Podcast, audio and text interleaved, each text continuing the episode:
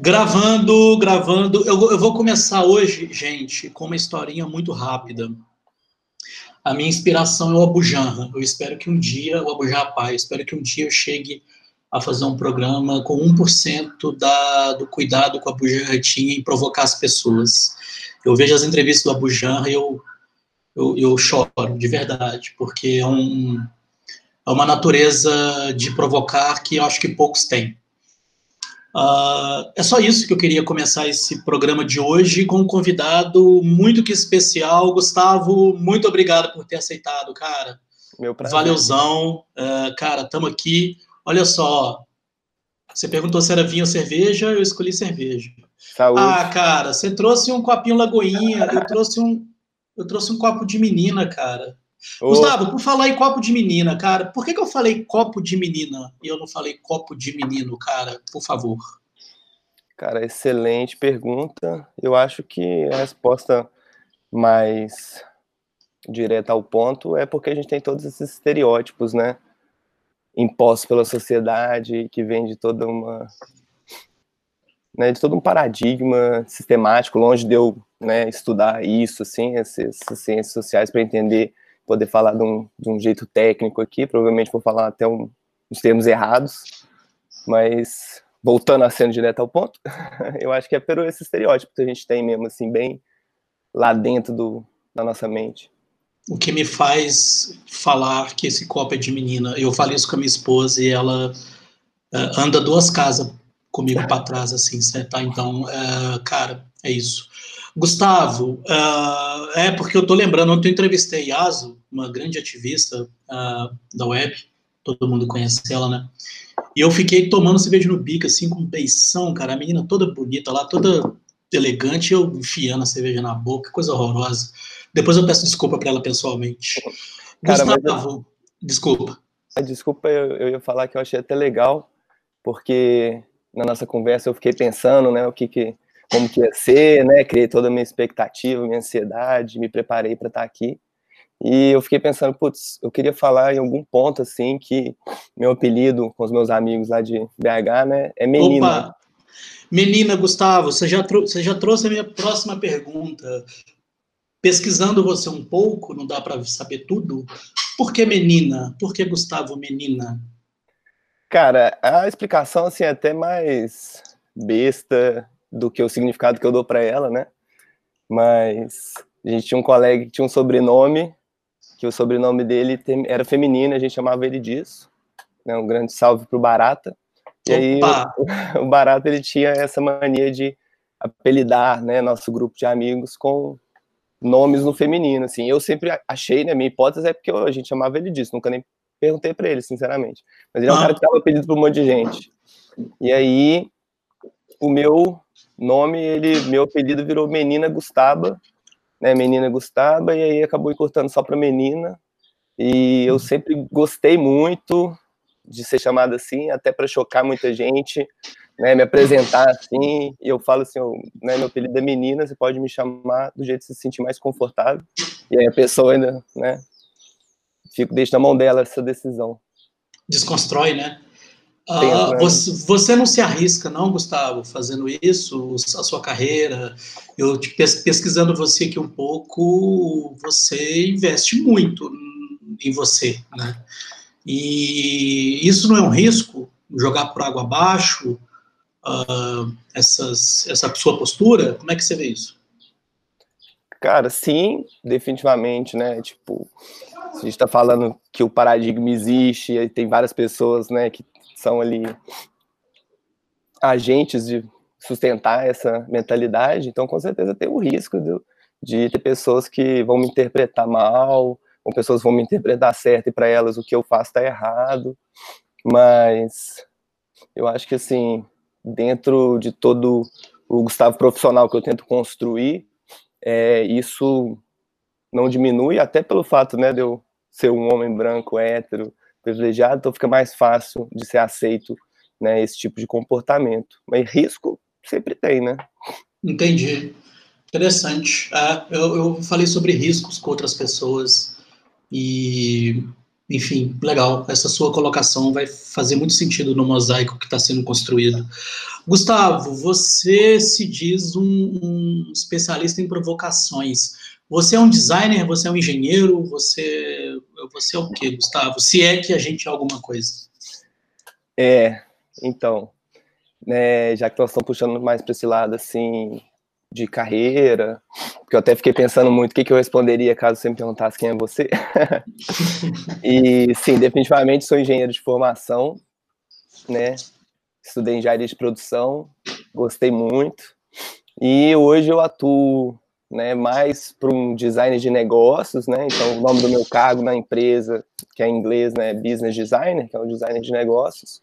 Uhum. E eu encontro hoje no nessa área que para mim, né, eu até gosto daquela frase que o, o design thinking é a cola de todas as disciplinas, porque eu sempre enxerguei muita inter, interdisciplinaridade, né, na, repita, por fa repita, por favor. Cara, o design, design thinking é a cola, né, o pensamento de design é a cola entre as disciplinas. Eu vi essa frase no site do Eduardo Loureiro.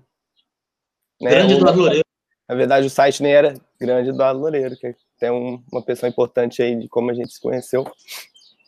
E eu achei ela fantástica. Então, hoje, assim, eu sou apaixonado com inovação, tecnologia e design dessa forma, né, que eu entendo hoje, que é o pensamento de design, que é bem amplo, né, dá para discutir bastante sobre isso.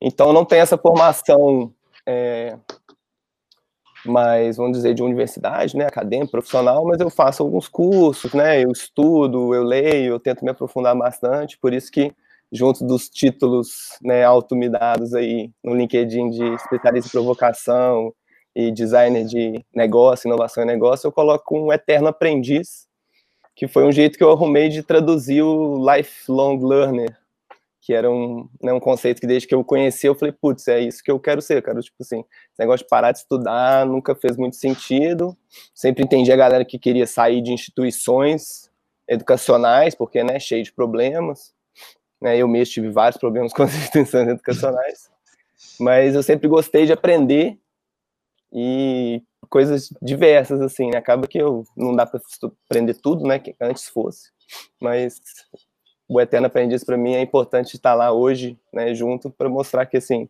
em especialista, especialidade mesmo, né, pensando em talvez, sei lá, um MBA, eu ainda tô, vou começar o meu agora, porque eu recém formei há muito pouco tempo, mas especialista em provocação é mais no, na ideia de tentar mexer a pessoa um pouco ali do, do eixo dela, sabe? Boa, Gustavo. Você entrega esse conhecimento seu para as pessoas, né? Não é, não é mais seu. E aí, cara, você ficou um pouco mais vazio depois disso. Como é que você preenche isso depois? Porque você passou esse conhecimento para frente. Isso virou negócio, isso virou uma startup. E aí, como é que você se enche, Gustavo? Cara, é, eu acho que assim, uma parte desse processo do depois é, anda muito com o desapego. E isso eu acho que é uma característica que eu tenho relativamente bem, assim, né? Não vou dizer que eu sou um especialista nisso, mas eu acho que eu consigo desapegar das coisas, né? Projetos e, e até conhecimento, né? Que foi mais no sentido que você trouxe, de um uhum. jeito mais tranquilo, porque eu acredito muito na, na construção conjunta, né? Assim, eu, putz, o papel do indivíduo é importantíssimo para a gente se entender e pensar a sociedade, mas o papel da, da sociedade, da colaboração também, não, sabe, é, não dá para desassociar, né? Então, uhum. eu eu não sinto tanto um vazio, eu não diria talvez isso, sabe? Eu acho que, por exemplo, hoje eu facilito projetos de inovação, eu também participo de imersões ou experimentações do que, que é o pensamento de design, do, através dos olhos da, do estudo de inovação que eu trabalho, né? E, então, para mim, é, é legal, é, assim, é motivador ver se eu conseguir ajudar alguém em algum sentido, se eu conseguir entregar valor para alguém em algum sentido, eu já fico feliz. Porque, putz, hoje, né, eu me enxergo ainda como uma pessoa muito iniciante na vida profissional que eu quero ter, assim. Entendi, Gustavo. Eu, uma das minhas falhas como designer, se é que eu posso usar essa palavra para mim, é o apego. tá? Inclusive, literalmente, eu tenho mapeado mesmo, assim, né? Você vai envelhecendo, cara, você vai uh, fazendo algumas rupturas uh, internas, né? E o apego sempre foi um, um, um sabotador para mim. E depois de, de, um tempo que eu percebo e percebi isso. O apego à interface, a interface é minha, esse botão é meu, esse título é meu, uh, né? E aí eu demorei um tempo para descobrir que a interface não é minha, cara, né? É, é do usuário, é do, é do cliente, é, né? Uh, eu, então a pergunta foi nesse sentido. Quando você fala que você é um designer de negócios e, e, e principalmente para quem está começando agora, jovens, tal, que é um dos focos do, da ideia do canal, uh, você aconselha abrir o conhecimento que você abre. É claro que existe remuneração, lógico, ninguém aqui é inocente. Uhum. Mas você aconselha abrir esse conhecimento ou você aconselha ser um designer, saca, assim, que não toca a bola? Não, cara, eu assim, eu aconselho muito a abrir o conhecimento, é, pensando até na, nas metáforas futebolísticas, né, uma coisa que eu adoro do Brasil é que quase tudo a gente consegue transferir para uma metáfora futebolística, né, assim. Quase tudo, cara, impressionante. É, e, então, assim, eu toco a bola, mas às vezes eu, eu não, pensando, olhando mais para mim, eu não peço tanta ajuda ali para fazer umas ações conjuntas quanto eu poderia, né, assim, pelo menos é uma coisa que eu tento trabalhar hoje em mim. Mas pensando em compartilhamento, definitivamente, acho que eu sempre fui da, da ideia de que quanto mais pessoas envolvidas, ou quanto mais você se expor, né? Por isso que eu acho até fantástico o que você está fazendo aqui, porque é difícil, difícil demais. Nossa. Um dos meus melhores amigos, ele fica me empurrando, falando assim, se exponha, sabe? Fale sobre o que você faz, de qualquer é muito forma, difícil. né? Do, na mídia que uhum. você preferir exemplo, nó, parabéns, assim, de verdade. Valeu, obrigado. Vocês estão, é vocês estão me ajudando, na verdade.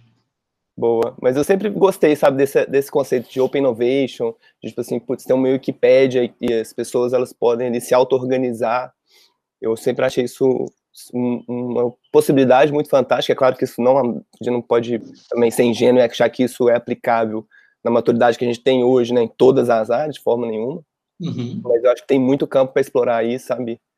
E, e junto, né, aquela, aquele juntos somos mais fortes, né, sabe? Eu sou muito dessa teoria, assim. Legal. Faz muito sentido. Então, você está na empresa que você está, né? Acho que tem mais fit, né, com o que você acredita. E a gente vai ajustando isso, né, Gustavo? Cara, eu embaralho as perguntas propositalmente, tá? De onde você saiu, Gustavo? Uh, eu sei que não dá para ninguém consegue contar uma história de vida, né? Óbvio.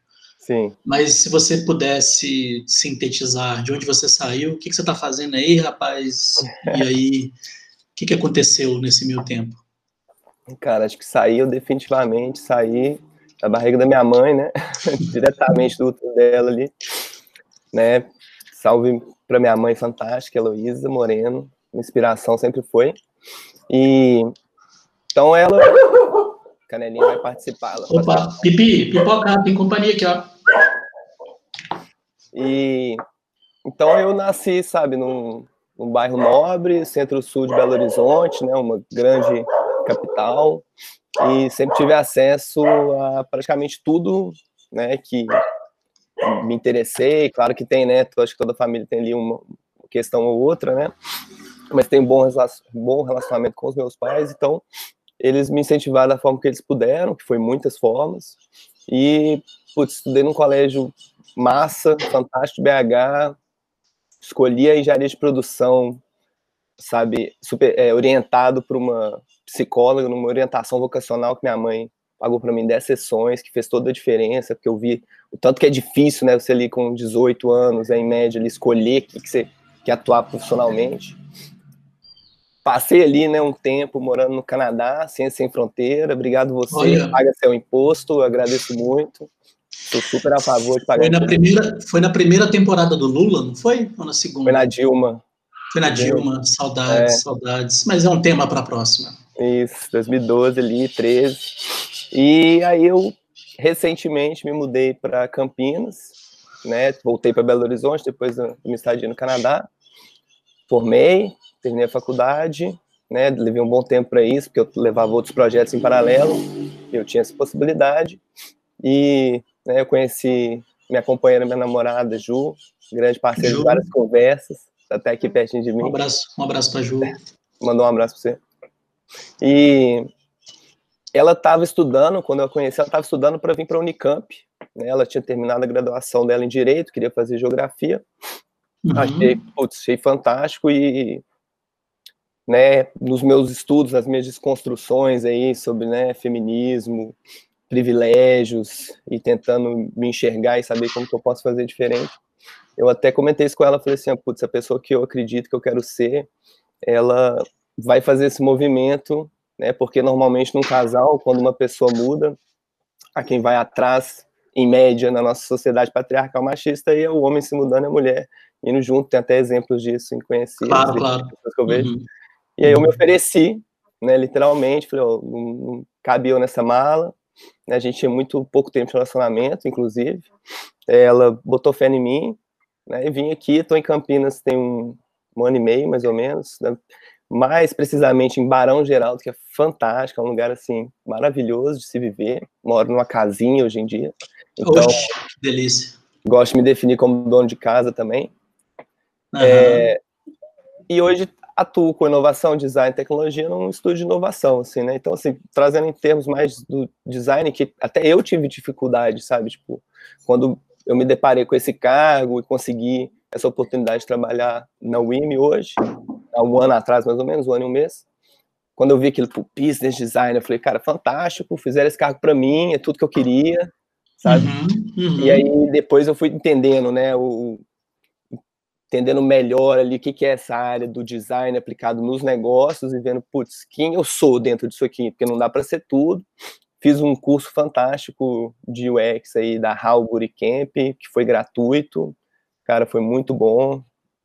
Tive dois meses de aula aí, toda terça e quinta, e aí eu comecei a me entender, tipo assim, ah, eu faço né, um design de serviços, né, eu facilito projetos junto com o time, aí hoje eu já consigo entender um pouco mais, mas ainda não perfeitamente, porque para mim, quando você entende perfeitamente, é quando você consegue ensinar para uma criança, né, de 5, 6 anos, o que, que você está fazendo, eu ainda não cheguei nesse ponto, assim. Entendi. Gustavo, você fala, eu vou, eu vou anotando aqui, porque eu vou fazendo um caos aqui para depois elaborar o textinho de lançamento, né? Eu sou amigo você citou... do caos. oh, cara, quando eu entendi isso, minha vida mudou, cara. Primeiro, você falou da sua namorada, namorada, certo? Não é, não é esposa, é. Eu tenho uma esposa, e é estranho falar eu tenho, né? É estranho eu tenho uma esposa, como se ela fosse minha, né? Uhum. E aí, cara, eu não vou delongar porque aqui é, é você falando, mas é, só para deixar registrado que se eu tenho um pouquinho do que eu tenho hoje, é graças a ela totalmente. Totalmente é uma injustiça também, porque, pô, né? Tem uma construção, mas em por que, que a gente fala pouco das nossas esposas como agentes de transformação? É, boa pergunta. Eu acho que entra em todo o tabu, toda a estigmação. Né? Acho que eu nunca parei para pensar por esse ponto, mas você falando, né, tipo, abre minha cabeça bastante, vou prestar mais atenção a partir de hoje. Porque eu sou uma pessoa que falo, né, acho que essa história, nesse resumo que eu te contei de como eu e a Ju começamos a nos relacionar e estamos morando junto há um ano e meio agora, eu já contei em ambientes né, de trabalho mais de uma vez e realmente não é tão comum. Eu acho por toda essa questão do, né, do estrutural, talvez. Total estrutural, né? Você falou que aí. É, que é uma bengala que a gente tem, né, Gustavo? Hum, em que é sentido uma, isso? É, é uma bengala dos héteros, né? Assim, ah, eu sou assim por conta da estrutura social, né? Assim. Mas até quando essa estrutura vai ficar erguida, né? Mas também não estou querendo pagar aqui de Tom Morello, não, nem Isaac de la Rocha. Quem sou eu? Mas é porque eu lembrei de um diálogo que a gente teve uma vez com outras pessoas, e tinha uma pessoa que achava super, eu acho que ela deve achar ainda super natural o homem comandar a mulher. Eu achei muito curioso, e minha esposa colocou muita energia nisso, né? E eu achei que foi um desperdício da parte dela, de verdade. Eu falei, cara, não desperdice o seu sábado para isso, né? Um dos caras que eu acompanho de verdade, mesmo o Zac de la Rocha, né? Eu sei que é romantismo, ele está muito longe, mas eu acompanho de verdade desde muito antes do, do, do Rage Against the Machine. O MC desses caras. Ele coloca energia no que explode. Eu só vou colocar energia no que vai explodir, mano. Se não vai explodir, eu não ponho energia, sacou? Esse é o papo. E aí, cara, a única coisa que eu consegui falar com ele, a única coisa que eu consegui falar com ele foi, cara, se eu tô aqui conversando com você e tomando essa cerveja legal, é por causa dela. Eu só, só tenho isso para te falar, entendeu? Então, se você quiser depois um outro momento, eu posso abrir mais para você, mas, cara, deixa eu jogar meu truco, deixa eu tomar minha cervejinha, sacou?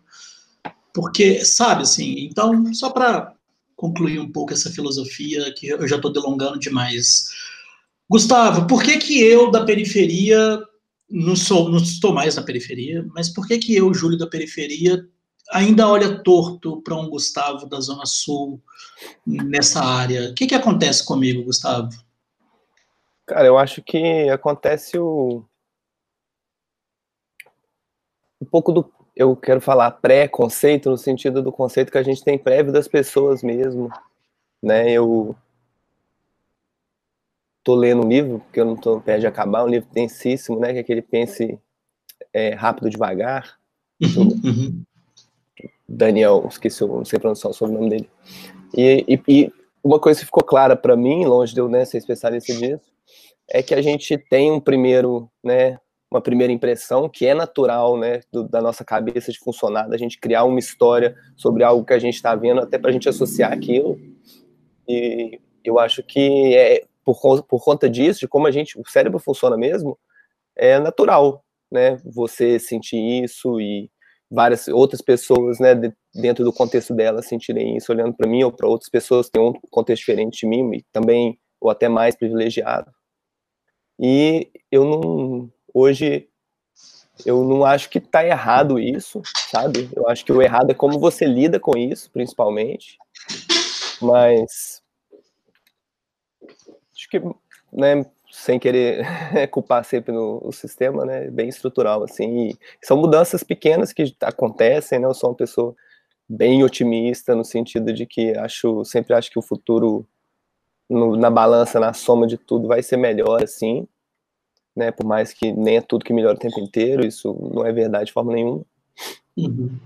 Mas não sei se eu viajei muito assim, eu respondi. Não, não. É, é, é, são respostas livres que farão parte de um mosaico, assim. Uh, eu estou vendo post-its atrás de você e algumas, alguns penduricalhos. A empresa a qual você trabalha, como que eu falo? É o IMI? O IMI. O IMI, o IMI. O IMI. O IMI. Uh, você pode explicar um pouquinho, assim, o que, é o IMI, o que, que ela faz? Claro, com certeza. É, trazendo as próprias palavras da empresa, né, um estudo de inovação, hoje, né, em tempos de pandemia, isolamento social virtual e presencial, que tem o, o MTP, né, que é o Massive Transformation Purpose, que é tipo a razão de ser existir, que tem uns exemplos fantásticos né, de empresas que têm esse, essa orientação assim. É, é uma frase que resume em descomplicar as mudanças do mundo e impulsionar organizações e indivíduos. O que, né, entre nós, assim, é um jeito bonito de falar, olha, a gente conhece metodologias, ferramentas, né, a gente está mais acostumado com, com, eu acho que com jeitos mais contemporâneos, né, de lidar com problemas de negócio, certo? Até porque nossos clientes, grande maioria, são grandes empresas multinacionais.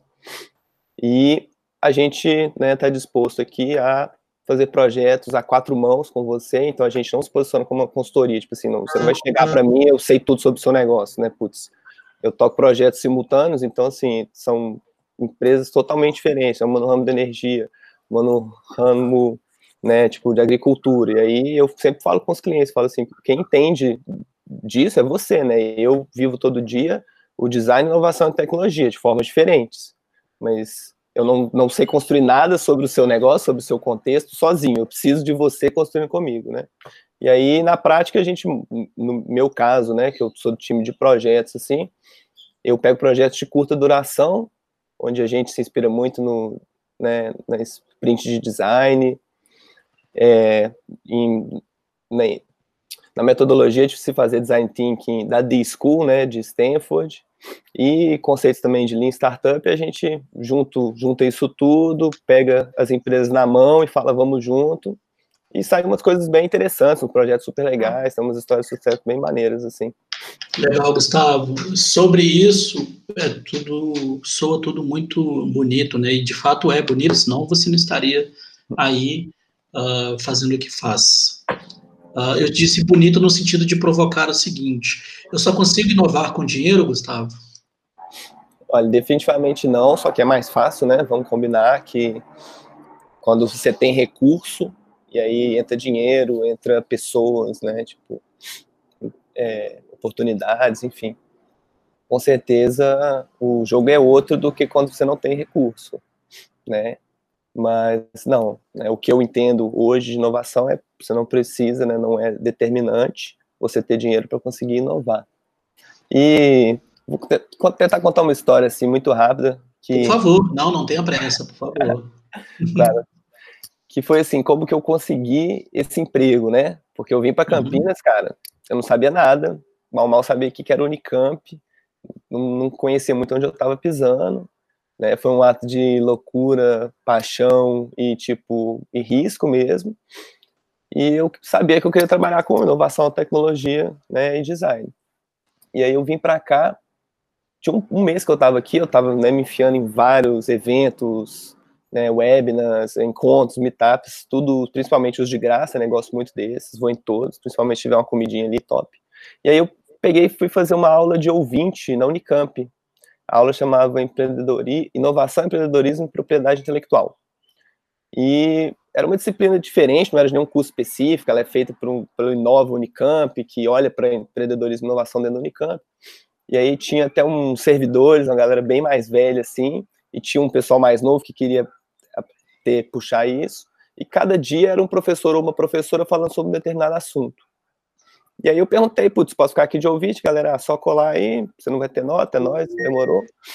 E aí um dia eu cheguei e tava CEO dessa empresa, né, da empresa que hoje eu trabalho, da WIM, e ela tava lá sentada em cima da mesa, falando sobre empreendedorismo social, que é um tema que é muito caro para mim, né, um tema que eu aprendi através do meu irmão, que sempre foi uma referência na minha vida também, e eu sempre gostei e busco isso, né? Assim, hoje eu acredito que sustentabilidade só existe pensando em negócios, em sociedade, né? Se tiver econômica, sustentabilidade ambiental e a social, e, tipo, putz, isso dificílimo, né? Mais fácil falar do que fazer. E aí ela começou a contar o que, que a empresa faz, e fazer esse discurso bonito, né? Que eu contei para você, que né, é um discurso bonito, que, não, que mostra a parte que quer mostrar. E ela estava falando como que ela pegava uma empresa gigantesca e pegava um diretor e põe para conversar com um colaborador no chão de fábrica e aquilo mudava a vida dos dois.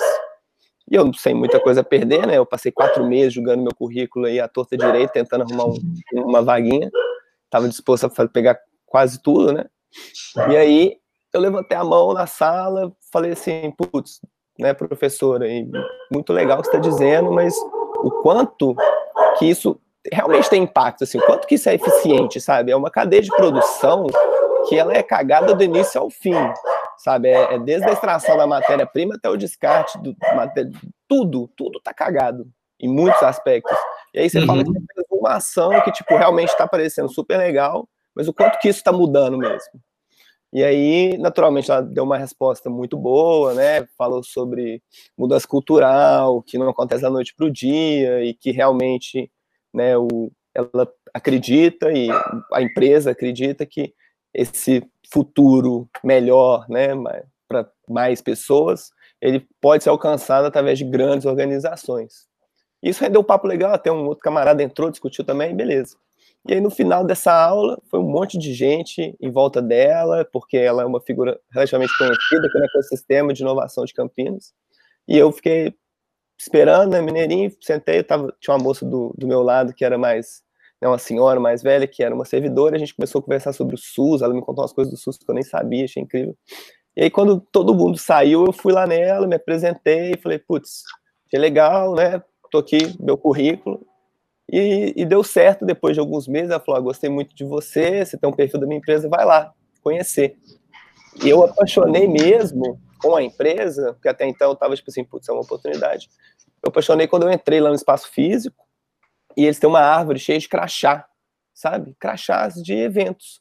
E eu Olha. sempre guardei todos os meus crachás né? Putz, Startup Weekend, aí você vai lá num Hacktown, aí você vai lá, sabe, num evento que seja, eu guardava, só que aquilo ficava numa gaveta, nunca representou nada para ninguém, sabe? Mal, mal minha mãe Olha, olha e quando eu cheguei e vi aquela árvore cheio, quanto mais crachá, tipo, putz, mais troféu você tem, né? Qual é um troféu?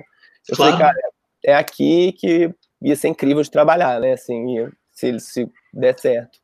E na época não tinha uma vaga júnior, tinha só vaga sênior. Aí me falaram, tipo, fica por perto, porque talvez né, a gente contrata, né? Tem uma, lá tem uma rotatividade alta, hoje em dia está tentando mudar isso para crescer, mas na época era assim. E dois, dois, três meses depois, eu falei, oh, vocês falaram para eu voltar, voltei, lá, pô, tem uma vaga júnior, tá aqui, faz o, né, o, o case para a gente te testar. E aí eu meti a cara, passei o final de semana inteiro, né? Só a Ju me aguentando aí, eu usando ela ali de feedback o tempo inteiro. E deu certo, fui contratado, estou aí um ano e um mês sendo júnior e tentando fazer um projetinho aí para poder crescer lá dentro e aumentar de nível, como eles definem, né? E aumentar o meu salário, no final das contas, é o que eu quero, né? Sim, amém, amém, Gustavo. Essa história sua é bacana, porque me conecta com uma outra história de um cara que eu admiro muito, assim como eu admiro você, não é de hoje, que é o Kiko Loureiro, que é um guitarrista, acho que né, todo mundo conhece, ou quase todo mundo, onde a gente romantiza as coisas muito, né, Gustavo? É um, tá mapeado também, é um outro assunto que a gente vai ter numa próxima conversa, mas quando a gente romantiza demais as coisas. E o Kiko Loureiro, rapidamente, gente, o Kiko Loureiro, ele contou como é que de fato foi a virada dele para o Megadeth. Porque tem o que não falta são histórias, né, românticas, aquela coisa toda. Cara, resumo da história. Isso está no canal dele, gente. Pode ir lá no Kiko Loureiro que vocês vão ver ele falando isso. O Kiko Loureiro estava sendo observado pelo Dave Mustaine há um tempo. Dave Mustaine é um observador da música. O Dave Mustaine tem músicos brasileiros na, na biblioteca dele. Ele é um ávido consumidor de, de música, de, de, tudo, de arte. Aquela cara amarrada dele é puro, é puro marketing. É, e o Kiko Loureiro não escapou. O, o Dave observou ele há um tempo e falou, cara, é, rica como ele é, né? Ele falou com o assessor dele, conecta com esse cara aí que eu quero bater um papo com ele. O cara conectou, o Kiko foi lá, na casa do, do, do, do Dave e o Dave estava no telefone brigando com alguém, estressado, aquela coisa toda, e o Kiko estava sentado. Olha que fantástico, cara. O Kiko sentado no sofá, super nervoso. Sabe, caramba, eu tô vendo o cara que criou a porra toda, mano. Junto com Metallica, Slade and Tracks, ele inventou uma cena heavy metal de comportamento, moda e, e etc, né? E aquilo deixou ele muito nervoso, apesar de toda a experiência do Kiko. Ele falou, cara, eu só tenho essa chance. De verdade, essa história me conectou muito a dele, assim. Eu só tenho uma chance.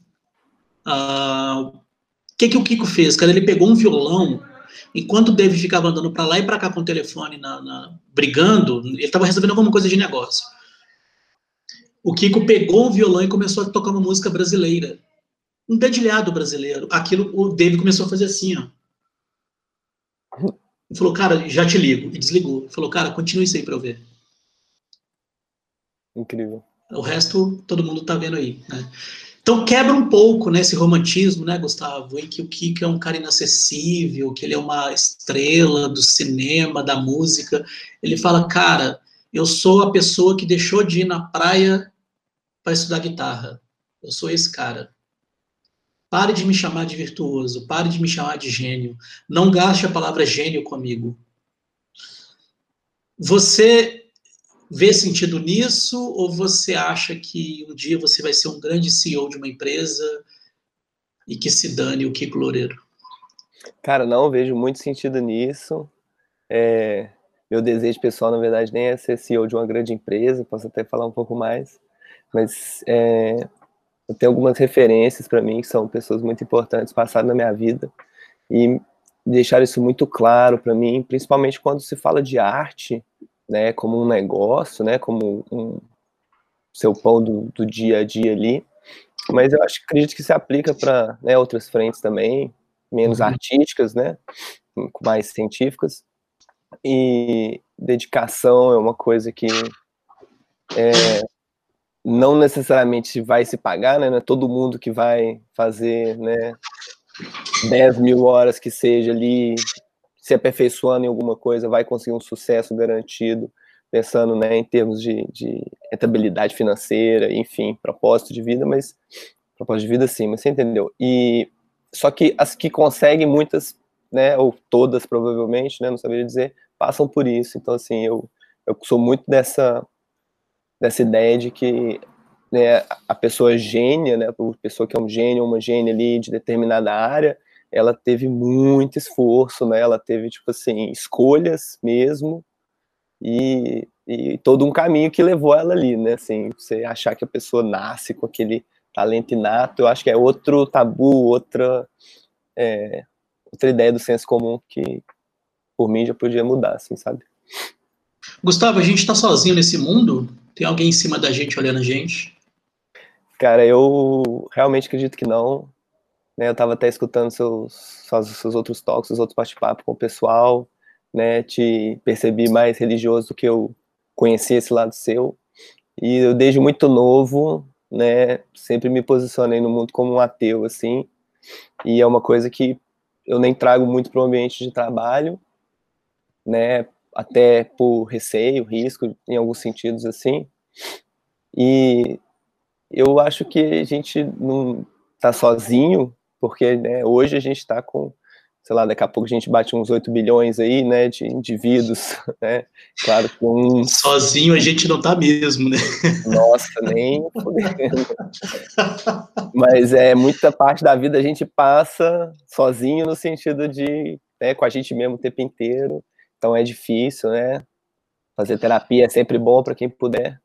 Opa, o Karnal fala que somos um acidente da matéria, Somos apenas o acidente da matéria, não tem ninguém por nós. Discordo um pouco. Você falou que está vendo um pouco o lado religioso em mim, devo pontuar isso, tá bom? É, eu precisei ser religioso, tá? Eu vim de uma família muito tradicional, católica. Vim não, sou de uma família. E fui coroinha, e vamos falar disso depois. Fui coroinha pós-temporadas, viu? E eu vejo com muitos bons olhos a crítica à Igreja Católica, sabe? Trabalhei, para a Arquidiocese de Belo Horizonte, trabalhei muitos anos. Para você ter uma ideia, a gente respondia projetos ao Vaticano, assim, coisa muito legal. Depois eu posso abrir mais os projetos. Incrível. Eu vejo com muitos bons olhos as críticas do, do, do da Igreja Católica em si, eu tô, tô delimitando mesmo, tá? Porque eu não vou abrir, né?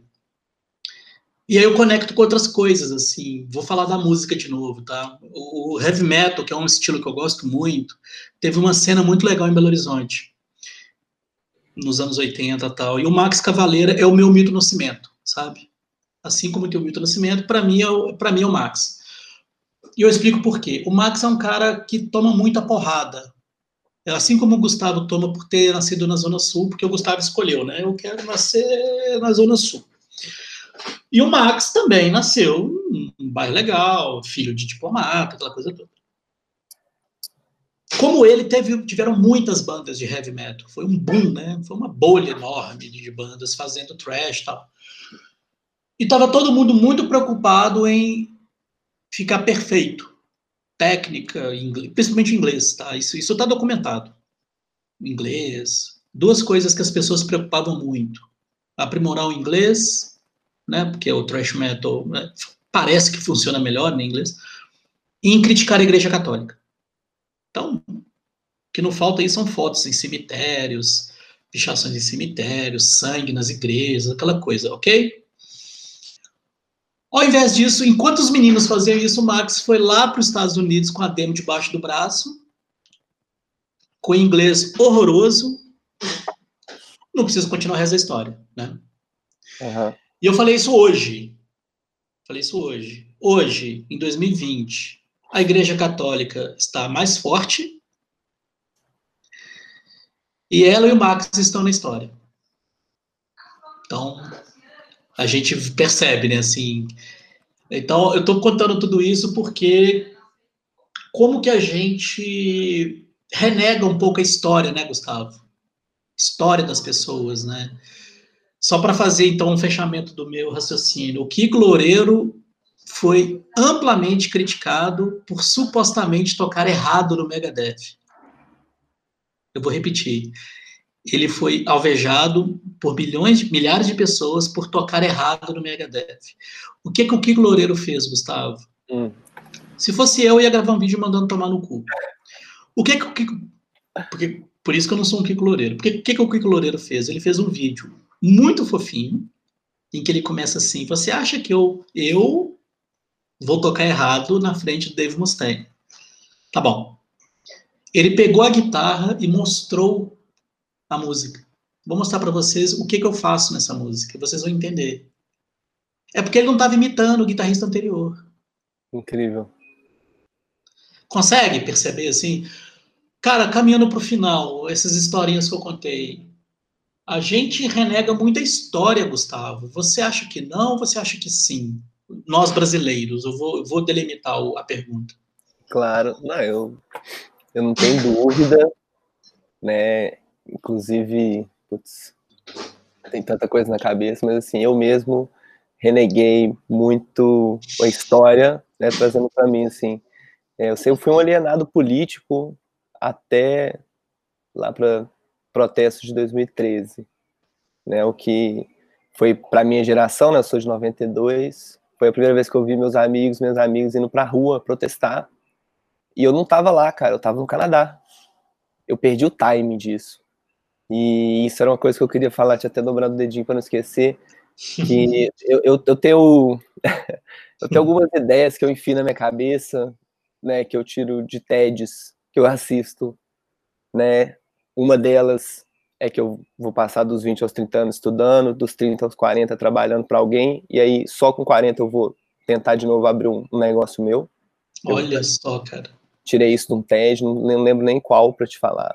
E tem um outro que eu sei qual para te falar, que é um cara que analisou um milhão de startups lá, né? Exagerando, claro, mas um monte, e ele viu que o fator mais decisivo, independente do seu recurso financeiro, da sua equipe, das pessoas, da sua ideia em si, era o timing.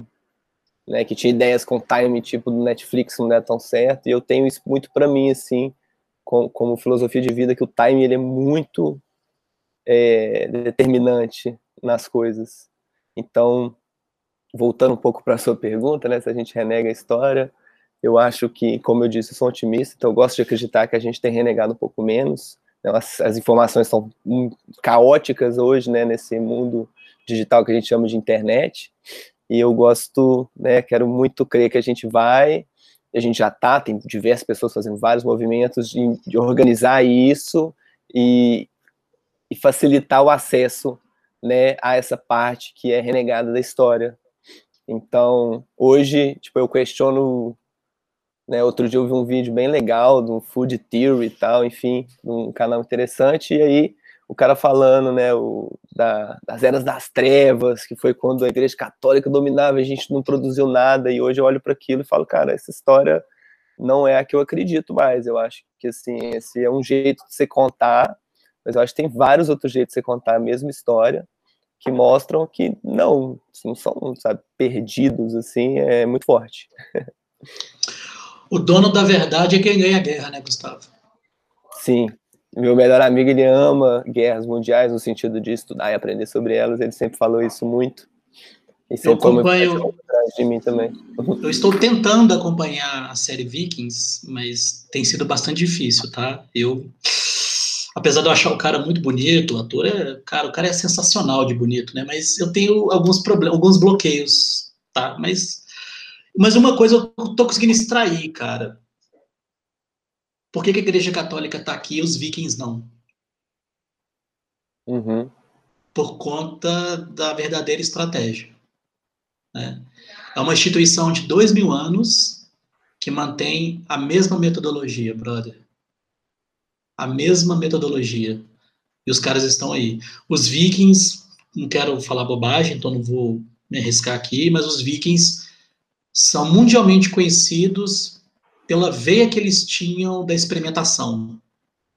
Né? Os vikings faziam uma tábua, botava na água, remava aquela porra até, até Paris, cara, e, ia pro pau. E se, se isso não foi startup, nada mais é. O fato é que a igreja está aí e a startup não. Enfim, só uma provocação, por favor, guarde, não me devolva, que eu vou te convidar para um próximo papo, cara. É, Gustavo, caminhando para o final, Gustavo, você falou aí de, de, de, cara, de bastante coisa. O mural caótico aqui está muito legal. Penúltima pergunta, Gustavo. O design está falhando com a humanização? Ou a gente está andando para frente ou a gente está andando para o lado, Gustavo, quando a gente fala de design e seres humanos? Cara, eu acho que o design, assim, né, lembrando contextualizando que eu ainda sou muito novo nisso tudo, né? Atuando profissionalmente tem um ano, então, né? Pensei nisso quando for analisar minha, minha posição, mas eu gosto de ver o design como indo para frente, né? Mas assim pensando em no nível mais macro e abstrato possível, né? De filosofia. E é claro que tem um monte de entrave nisso tudo para fazer para acontecer de fato mas com certeza tem muito do, do respeito com as pessoas que, que se perde né, nesse, nesse mundo de competição é, agressiva e, e, e, até aniquiladora mesmo, né, que a gente vive. E assim, eu concordo né, com a sua esposa, com a Marcela, quando ela diz que não é uma competição né? Eu tento, eu, eu penso nisso muitas vezes, falo isso muitas vezes também, inclusive para a Ju, minha namorada. E eu acho engraçado, porque assim, eu, eu gosto de um termo que é a coopetição, né? Que é tipo a colaboração dentro da competição. Então, assim. Repita, por favor, como é que é a palavra? Coopetição. É só por mais um ozinho. Coopetição. Que sensacional, Gustavo. É, no próximo, no próximo você me convidar de volta, eu conto de onde que eu aprendi isso. Rápido, guarde, por favor, guarde, por favor, está anotado e está no seu mosaico, por favor, competição. Nunca pensei por esse prisma, de verdade mesmo. E olha que eu sou bom no que eu faço, hein? E nunca pensei nesse prisma. Cara, eu menti. Era a antepenúltima pergunta. A penúltima é essa aqui, ó. Esse maluco aqui de, com o nome de fada, Golden Krishna, maluco mesmo. Isso aqui taca pedra em avião, cara. Ele está falando para mim, Gustavo, que a melhor interface é não ter interface, Gustavo. Incrível. O que, que você acha disso?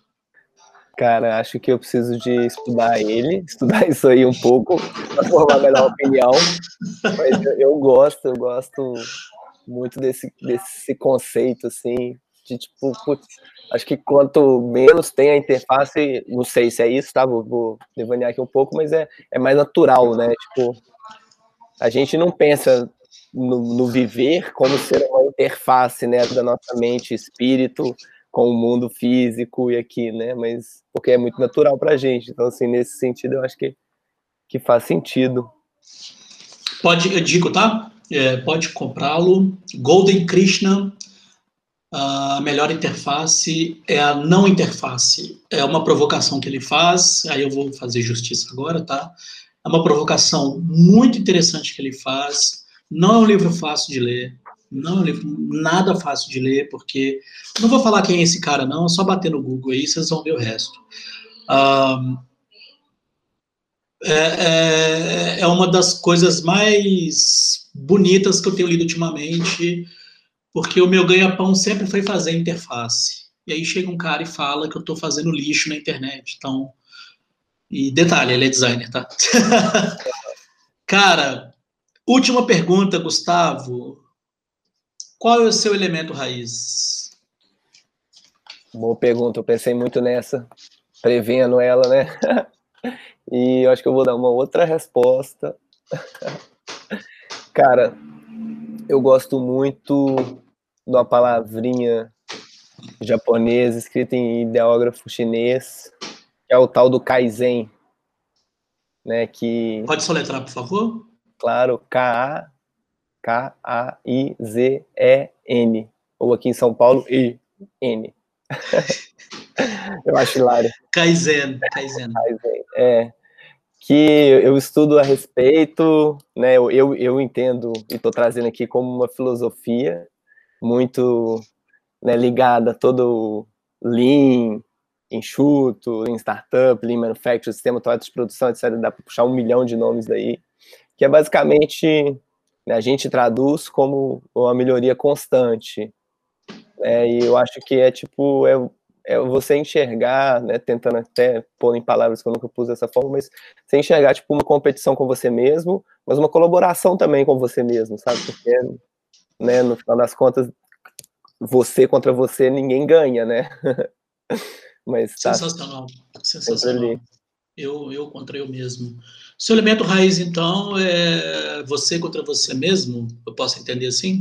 Total, total. Eu acho que, que né, eu, eu, eu tenho, trazendo até um pouquinho de música no finalzinho aí, eu tenho muita, né, bastante influência do rap, assim, eu tenho vários amigos. Eu lembro, eu lembro, eu lembro naquele workshop que a gente fez, cara, eu, eu sabia, agora que você atinou esse gatilho, eu sabia que tinha, eu lembro de você, eu lembro de você chegando de fone, você sempre foi muito style, cara, você tá todo legal e hoje, tá?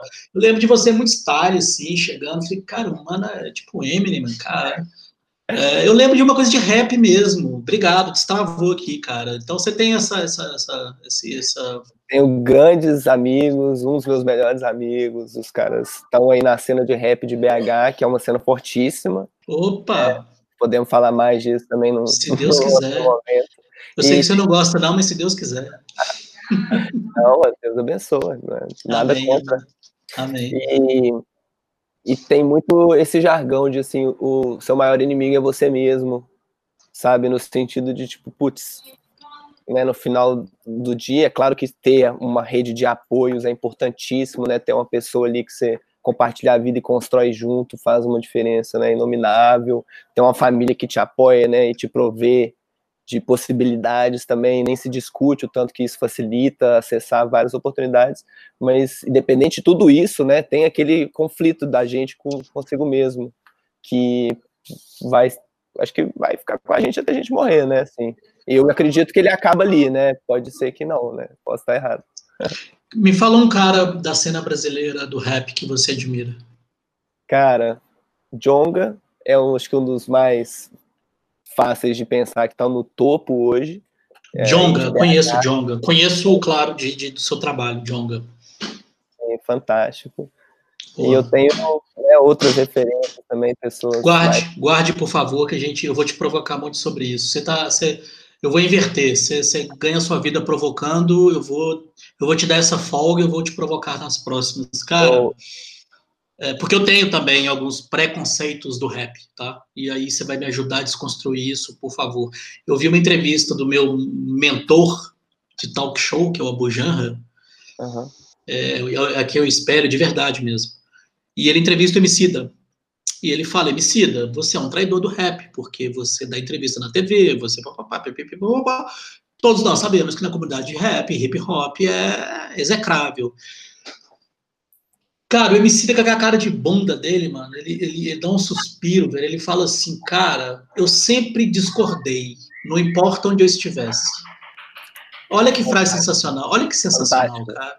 Sensacional. Então não vou delongar aqui mais, porque o desafio também é a gente ficar dentro desse time box para a gente poder exercitar também a objetividade. Gustavo, muito obrigado, brother. De verdade, dona mesmo, cara. Que conversa densa, cabulosa. E eu anotei uma série de coisas para te chamar da próxima vez. Só reforçando, a ideia é essa primeira temporada é isso, é meio feião mesmo. Tem um efeito de gelo seco aqui, ó, que na verdade é meu umidificador, tá? Maravilhoso. importantíssimo, importantíssimo. É, Cara, a ideia é essa mesmo, tá? É, eu sozinho, tô quebrando tudo mesmo, é na cara de pau mesmo. Mas a, tempor a, a temporada 2 vai ser o Gustavo de novo, com algumas surpresas, tá? Legal. Então, assim, cara, prepare-se, porque uh, agora tá tosco mesmo, não tem vinheta, não tem efeito, não tem nada. Mas a temporada 2, prepare-se, cara, vai ser Vamos cruzar pensamentos aí, sacou? E aí vamos ver o que, que acontece, sacou? Claro, com tudo com muito respeito, obviamente, isso nunca foi exceção pra gente. Gustavo, muito obrigado, brother, de verdade mesmo. Manda um abraço para sua namorada, agradeça a ela por ajudar. Uh, fique atento aos próximos meses para você receber o próximo convite. Vamos ver se o Gustavo é o mesmo ou, ou, ou se ele é progressista, assim como ele acredita que o designer é. Opa, bora. Eu já estou inscrito no canal, dou meu like em todos. Inclusive, assim, me inspiro muito com, você dá a cara a tapa, assim, sabe? É uma coisa Oxi. que eu quero fazer um dia na minha vida, no momento eu tô de boa, assim, pode me Rapaz, prepara, viu? Para mim, só de estar aqui já é um movimento para isso. Rapaz, já. se o Kiko Loureiro toma porrada, imagina eu. então, você só imagina, né? Cara, brigadão, Gustavo. Fica com Obrigado Deus. Eu. Bom descanso. Até a próxima, brother. Até, um abraço. Um abraço.